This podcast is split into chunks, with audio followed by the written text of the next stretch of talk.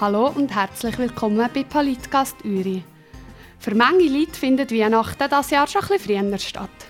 Fast mehr gespannt als auf ihre Geschenke sind die Leute nämlich auf die neue Zusammensetzung von unserem Bundesrat. Alle vier Jahre wählt die Vereinigte Bundesversammlung, also der National- und der Ständerat, unseren Bundesrat. Hier am 9. Dezember ist es wieder soweit. In dieser Sendung wollen wir euch das Thema etwas näher bringen. Wenn man von der Bundesratswahlen redet, kehrt man immer wieder den Begriff Exekutive und Legislative. Die Legislative, das sind die Leute, die Gesetze neu erfinden. Im Bundeshaus sind das der National- und der Ständerat. Die Exekutive, das sind die Leute, die schauen, was man mit diesen neuen Gesetzen anfangen kann. In unserem Fall ist das der Bundesrat. Aber wie viele Bundesräte haben wir eigentlich? Der Christian Arnold hat Leute auf der Straße gefragt. Wie viele Bundesräte haben wir? Da fragst du dich falsch. Zwölf. Äh, die Schweiz hat sieben Bundesräte. Wie heisst es? Ähm, Doris Leuthardt, Simonetta Sommaruga, Evelyn Wittmer-Schlumpf, Didier Burkhalter, Alain Berset, Ueli Mürer und Johann Schneider. Johann Schneider-Ammann. Und wer wählt äh, den Bundesrat? Ja, das ist die Vereinigte Bundesversammlung. Das besteht aus Ständerat, Nationalrat. Und noch die letzte Frage, was ist eigentlich der Bundesrat? Ja, der Bundesrat ist unsere Landesregierung. Ja, es ist auch so, nicht wie in anderen Staaten, wo einfach einer der, der höchste ist, sondern bei uns sind eigentlich alle sieben als Kollegium. Was hätte das jetzt mit dem Kanton Uri zu tun? Hat der Kanton Uri den einen Bundesrat? Nein, der Kanton Uri hat momentan keinen Bundesrat. Hat der Kanton Uri jemals schon einen Bundesrat gehabt? Ich glaube es nicht. Wie wir gehört haben, hat der Kanton Uri keinen Bundesrat und hat auch wirklich noch nie einen gehabt. Aber es hat schon mal einen Kandidat gegeben. Das war der Franz Steiniger. Der Can Knoll hat ihn für uns besucht. Franz Steiniger, warum hat es noch nie einen Bundesrat aus dem Kanton Uri? Es hat, glaube ich, Möglichkeiten gegeben, seinerzeit mit dem Gustav Muheim, der das abgelehnt hat. Ich glaube, der Franz Muheim hat sich auch einmal fraktionsintern beworben. Und ich bin ja jeweils äh, fraktionsintern nicht Sieger gewesen. Und das hat natürlich einen Zusammenhang, dass man relativ wenig Leute kann mobilisieren für der Fraktion, dass sie für einen stimmen. Man ist eigentlich niemand, man ja nicht für sich stimmen. Aus einem anderen Kanton hat man noch nicht weiter, schon einmal fünf Stimmen Vorsprung. Plus dann so die Umgebung äh, kantonsmässig und da wird schon ein bisschen kantonsmässig halt überlegt. Und da ist die zweite Frage, ob es andere Konkurrenten herum hat. Wenn es äh, Konkurrenten hat, die eben ein bisschen vorteilhafter geografisch positioniert sind und danach haben die wahrscheinlich den Vorzug und äh, dem darf man sich nicht äh, das darf man nicht als äh, absolut negativ anschauen, sondern es ist einfach jetzt die politische Konstellation.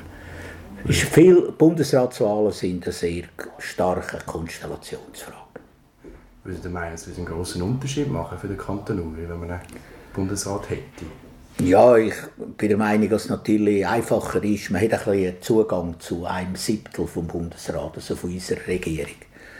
Aber äh, es wird natürlich sorgfältig bei den anderen geschaut, dass da nicht Bäume im Himmel wachsen und dass da einfach Geschenke verteilt werden. Es hat vielleicht schon so Fälle gegeben, dass man einfach mehr Verständnis für eine geografische Situation oder so hat.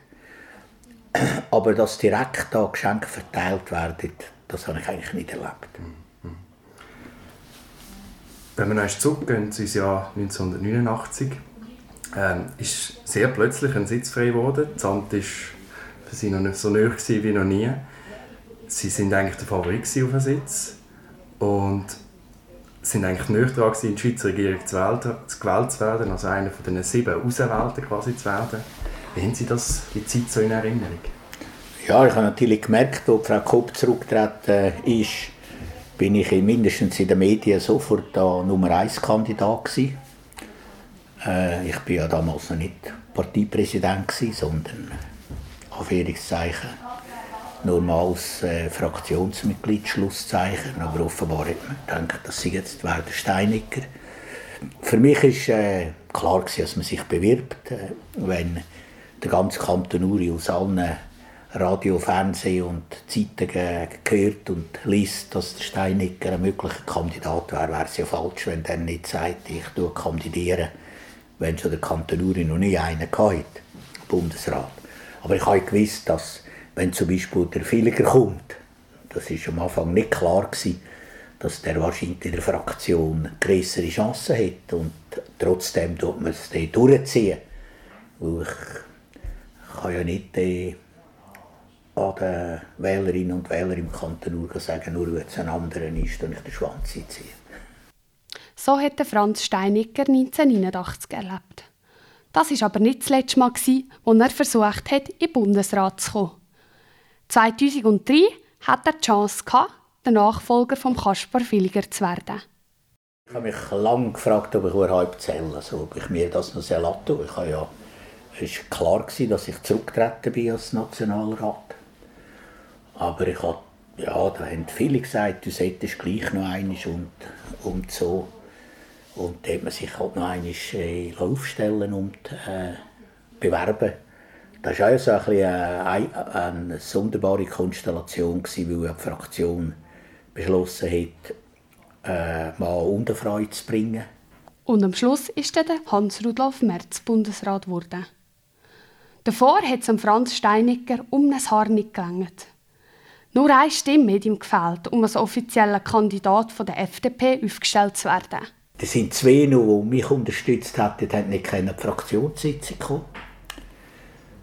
Und die Frau hat einmal am Sohn, als er klein war, wo wir der einen von denen getroffen haben, hat gesagt, ja, das ist jetzt der, wenn der in die Fraktion äh, an die Sitzung wäre, dann wäre der Papi jetzt Bundesrat. Und dann hat der Sohn gesagt, danke vielmals, ich bin froh, dass Sie nicht da sind.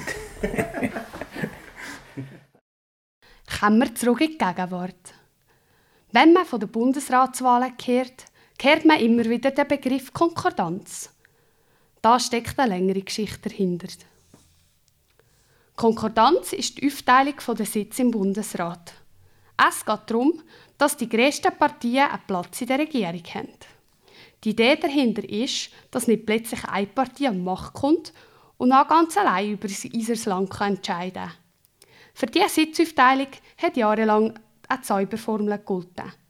Zwei Sitze von der SVP, zwei Sitze von der FDP, ein Sitz von der CVP und zwei Sitze von der SP. Und dann ist Evelyn Wittmann-Schlumpf 2007 ist sie statt um Christoph Blocher den Bundesrat gewählt worden. Wegen dem ist sie dann aus der SVP ausgeschlossen worden und ihre Anhänger haben Partei BDP gegründet. Evelyn Wittmer-Schlumpf ist jetzt aus dem Bundesrat zurückgetreten. Wegen dem ist jetzt wieder ein Sitz frei geworden. Da die SVP im Oktober viel Plätze im Nationalrat gewonnen hat, ist klar, dass sie jetzt den Sitz im Bundesrat zurück will. Ob es zu dem kommt, sehen wir am 9. Dezember.